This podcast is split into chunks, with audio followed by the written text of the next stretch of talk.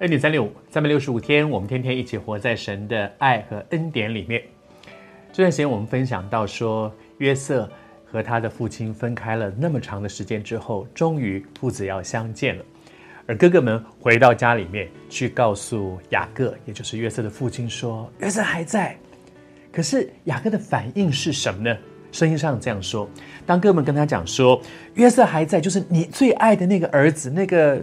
我们的那个小弟啊，约瑟还在，并且做了埃及全地的宰相，这是一个多好的消息！哇，他一直以为约瑟已经没有了，而现在不但他在，而且做了埃及的宰相。雅各心里冰凉，为什么冰凉呢？吓到了。不，后面说因为不信，他不相信他的儿子们所说的。你知道，当我读到这里的时候，我的第一个反应是说。当人说话不被别人信任的时候，真的是一件很可悲的事情啊！哥哥们告诉雅各说：“哎，弟弟还活着。”他不信，爸爸不信。这么好的一个消息，我相信恐怕约这个雅各要说：“我连做梦都在梦到这件事，说原来我的儿子还在。”而现在当他们说儿子还在的时候，他是不相信的。为什么呢？显然这些老大到第十这十个儿子对他来讲。他们的说的话是不可信任的。今天其实很多的时候，很多人会讨论圣经里面讲的一句话，就是说说谎言的问题。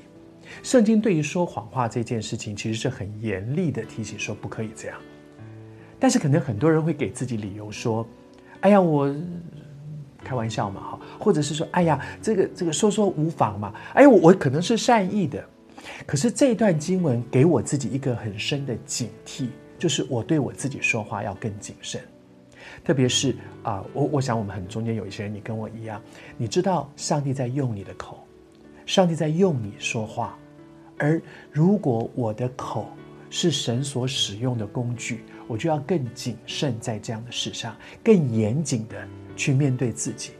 如果一个人长期因为说话随便，常常说的话不算话，说的话可能后来被人家发现，说你根本是讲了假话，以至于别人不信任我们。这是生命里面一个多可悲的一个一个光景啊！而这样的光景，恐怕是他平常说话不谨慎，平常说话随随便便，甚至习惯说话里面，哎呀，说一点谎话有什么关系？小谎嘛。现在更多的人可能会说，这是白色的，也就是说它是善意的谎言。我我这样说是善意的，可是不管是不是善意的，我求主帮助我们更严谨的面对自己说话，因为你可能说刚刚开始可能是善意的，后来就哎呀，这也对别人没有什么伤害，后来就人很容易渐渐挪移帐篷到一个地步，随便说话。求主透过雅各的这十个儿子。他们给爸爸报一个极好的信息，但是父亲却不信。求主帮助我们，在我们周人中间，我们是一个说话可被信任的人。